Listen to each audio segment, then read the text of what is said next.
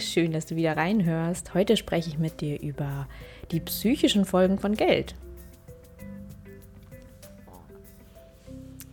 Ja, die psychischen Folgen von Geld. Ähm, man könnte auch sagen, so diese Schnittstelle zwischen Finanzen und Mental Health. Das, ich finde diesen englischen Begriff eigentlich irgendwie ganz schön. Ähm, das deutsche Pendant wäre ja so psychische Gesundheit. Ähm, ja, aber ich habe den Eindruck, so Mental Health ist eben auch so, ja, aktivistisch irgendwie so der stärkere Begriff. Ähm, genau, diese Schnittstelle ist super spannend. Ich habe für diese Folge jetzt keine Studien recherchiert oder ähm, genau, ich gebe dir jetzt da keine statistischen Werte über, wie es sieht die Wirklichkeit da gerade aus, sondern es ist wirklich eher mein Eindruck und was ich so für Hypothesen habe dazu. Ähm, genau, finde ich aber nochmal wichtig dazu zu sagen, gerade in dem Bereich, dass man da, ähm, ja, es gibt da ja auch durchaus viele wissenschaftliche spannende Untersuchungen. Ich verweise auch gerne nochmal auf die Folge 23. Da habe ich schon mal über, ja, auch potenziell schlechte Folgen von Coachings und Beratung gesprochen, gerade wenn die Unterscheidung zwischen so Beratung und Heilbehandlung nicht richtig erfolgt und zum Beispiel nicht so traumasensibel gearbeitet wird. Das ist nochmal so ein ganz anderer Bereich. Ähm, genau, da kannst du gerne in diese Folge nochmal reinhören, wenn dich das interessiert. Ja, heute geht es aber erstmal, also nicht so um das Verkaufen, Marketing, sondern irgendwie generell erstmal um Geld. Macht Geld uns eigentlich krank oder macht uns kein Geld krank? Äh, was davon, also ich glaube, die Frage zum Beispiel, macht Geld einen glücklich, ist eine Frage, die einen öfter beschäftigt. Ähm, und dazu gibt es ja auch tatsächlich äh, Studien, die ich jetzt nicht zitieren kann. ähm, genau, und ich finde, darin stecken so verschiedene spannende Punkte, die ich mal mit dir anschauen möchte. Ähm, ich glaube, diese Frage, ne, macht Geld glücklich oder nicht, die lässt sich gar nicht so leicht beantworten. Aber was wir, glaube ich, festhalten können, ist, dass Geld sorgen eigentlich nie gut tun. Das heißt nicht, dass irgendwie arm sein, was auch immer das bedeutet, oder nicht viel Geld haben, auch das ist ja relativ, ähm, ne, was das für einen Einfluss hat, ist nochmal ein Unterschied, aber diese Geldsorgen und wirklich ähm, ja, nachts nicht schlafen können, deswegen sich viele Gedanken darum machen, äh, was kann ich mir leisten, wie schaffe ich es durch die nächste Woche. Äh, da kann mir keiner sagen, dass das irgendwie einen guten Einfluss hat. Also das ist, glaube ich, auf jeden Fall eher eine Folge, die ja psychisch belastend sein kann, bis hin zu existenziellen Ängsten. Ja, und existenzielle Ängste führen vor allem dazu, dass wir uns ja um viele andere Lebensbereiche nicht kümmern können. Das ist ja evolutionär auch ganz klug, wenn wir Angst haben und gerade auch, also existenzielle Angst kann ja auch in Richtung Todesangst gehen. Ähm, das bedeutet eben, dass wir uns vor allem darum kümmern müssen. Das ist auch sinnvoll, wie gesagt, zu einem gewissen Grad. Aber es bedeutet eben auch, dass wir uns an andere Sachen nicht so kümmern können. Oder wir schieben so dieses Thema beiseite und ähm, ja, es gibt dann quasi immer was, was bei uns so im Hintergrund weiterarbeitet. Ähm, und das kann ja auch psychosomatisch sich äußern oder ja, tut auf jeden Fall nicht gut. ähm, ich möchte übrigens da jetzt nicht zu irgendwelchen Verallgemeinerungen einladen. Also man kann jetzt nicht sagen, wenn jemand zu Bauchschmerzen neigt oder so, oh, der hat eigentlich irgendwie Sorgen, äh, die er nicht sehen will oder die er runterschluckt. Ähm, da würde ich nicht so auf Verallgemeinerungen eingehen. Also, was können wir festhalten? Ne? Geldsorgen sind irgendwie was, was uncool ist und was einen sicherlich nicht glücklicher macht als vorher. Ähm, was ich erlebt habe, ist das, und das ist so ein positiver Aspekt, den ich einmal herausstellen möchte, dass wenn wir so anfangen, unsere Finanzen vielleicht erstmalig oder irgendwie überhaupt einmal irgendwie zu ordnen, uns damit zu beschäftigen, eben auch aufhören, das Thema zu vermeiden, sondern wirklich hinschauen, ich glaube, das kann im ersten Moment auch sehr schwer und ähm, ja auch belastend sein, aber im Verlauf ist da viel Potenzial drin, ja, dass es auch wieder besser wird, dass wir uns weiterentwickeln. Und ich glaube, da sind wir schon bei so einem wichtigen Schnittpunkt, so bei Persönlichkeitsentwicklung und psychischer Gesundheit. Ähm, ich glaube, da muss man an vielen Stellen gut unterscheiden, dass es nicht immer darum geht, dass Menschen sich weiterentwickeln und optimieren und ähm, das ist in manchen Situationen ist das gut, aber da muss auch so ein bisschen die Grundlage dafür da sein. Wenn Menschen gerade ganz, ganz andere Themen haben und zum Beispiel gerade wirklich unter einer ähm, ja auch eine Diagnose gerade haben oder also wirklich eine psychische Erkrankung, dann ist vielleicht auch nicht der Zeitpunkt zu gucken, wie kann ich jetzt produktiver werden, zum Beispiel. Ne? Da geht es manchmal auch einfach erstmal um andere Themen oder zumindest auch gleichzeitig um andere Themen. Ähm, Was ich aber sagen will, dass manchmal so dieser Weg in die Persönlichkeitsentwicklung und zum Beispiel auch ne, finanzielle Bildung sich aneignen, dass das schon dafür dazu führen kann, dass man wichtige Schritte geht und sich wichtige Fragen stellt. Zum Beispiel, ähm, wo will ich denn eigentlich hin? Also gerade wenn wir uns mit Finanzen beschäftigen, ist ja oft auch die Frage, was sind denn meine finanziellen Ziele? Was möchte ich für mein Leben? Und ich sage das nochmal ganz vorsichtig dazu, so auch diese Frage kann auch sehr schwer sein und die sorgt nicht immer nur dazu, dafür, die sorgt nicht immer nur dafür, dass wir motiviert aus dem Bett springen, sondern die kann auch sehr, sehr schwer sein und eher das Gefühl uns geben, das werde ich nie erreichen. Ähm, ich finde aber die Finanzen an sich, und damit meine ich jetzt wirklich auch sowas wie, ähm, ja, wie sieht mein Konto aus, wie spare ich Geld, wie viel Geld verdiene ich, äh, habe ich Schulden, wie kann ich die abbezahlen und so weiter. Also diese ganze Beschäftigung damit, mein Eindruck ist, man bekommt da so ein bisschen auch so einen Fuß wieder in die Tür und fängt an, einen Bereich seines Lebens zu kontrollieren wieder oder äh, und in den Griff zu kriegen sich wieder ans Steuer zu setzen. Und dadurch erlebt man nicht ganz so sehr dieses, ich bin hilflos, es passiert einfach alles, ohne dass ich weiß, was da passiert. Geld zerrinnt mir einfach zwischen den Fingern. Das ist ein sehr, sehr unangenehmes Gefühl. Und das kann man zumindest in diesem einen abgegrenzten Bereich, glaube ich, für sich ja gut hinkriegen über einen gewissen Zeitraum. Das geht, glaube ich, auch nicht innerhalb von einer Woche. Ähm, aber das kann man hinkriegen. Da kann man auch schnell Erfolge sehen. Und Erfolge heißt ja nicht sofort, dass man seine Schulden abbezahlt hat, aber dass man den Schritt gegangen ist, zu gucken, wie viele Schulden habe ich denn, bei wem, äh, wie könnte ich die abbezahlen oder hey, was ist denn eigentlich mein Sparziel, wie könnte ich da hinkommen? Ich bin jeden Monat im Minus, wie schaffe ich das, dass das nicht passiert? Das sind ja so Sachen, die können wirklich schnell zu Erfolgen auch führen. Wie gesagt, ohne dass es sofort gelöst ist, aber dass man einen Plan hat, ne? dass, dass, dass du einfach weißt, hey, das ist jetzt der nächste Schritt und ich bin auf dem richtigen Weg. Das ist ein super gutes Gefühl.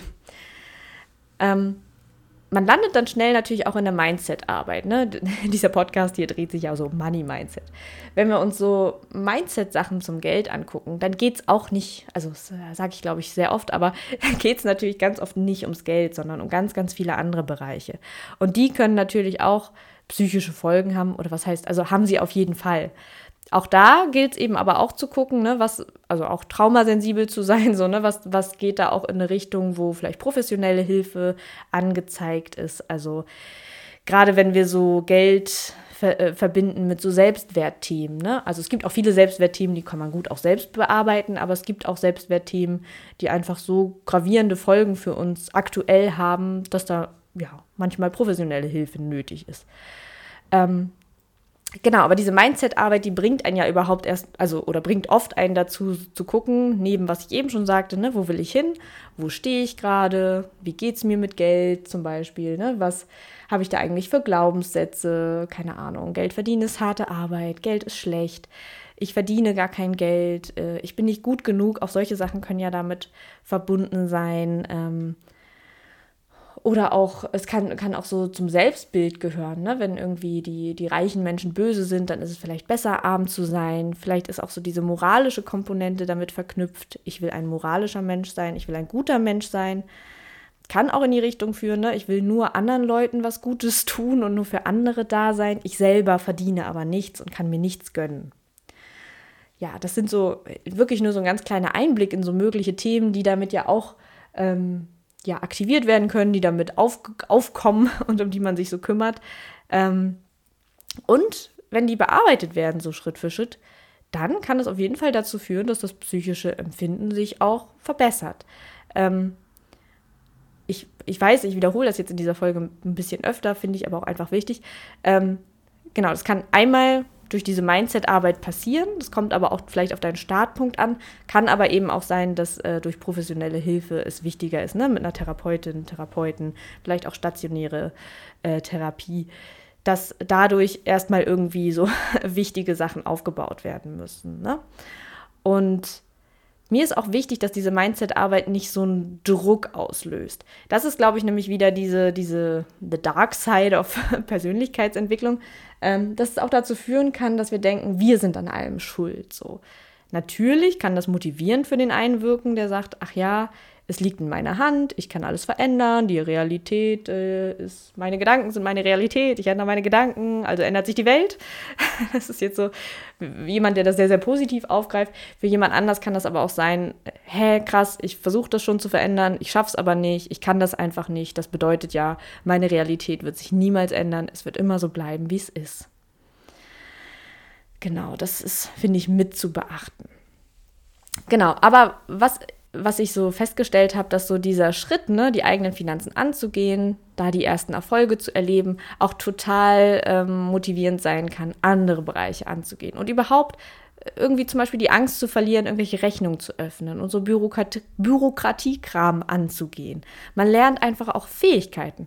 Man lernt vielleicht wieder, wenn man das eine Weile lang nicht gemacht hat, sich so in neue Sachen einzuarbeiten. Man lernt vielleicht auch, hey, ich kann irgendwie mehr, als ich so dachte. Ich bin gar nicht zu dumm dafür so. Oder ich weiß, wo ich mir da Hilfe suche. Ne? Ich, ich schaffe das, mir so einen Bereich, der vorher so gruselig und schwierig klang, für mich zu äh, erarbeiten und da was zu verändern, mich da wieder anders mitzufühlen als vorher.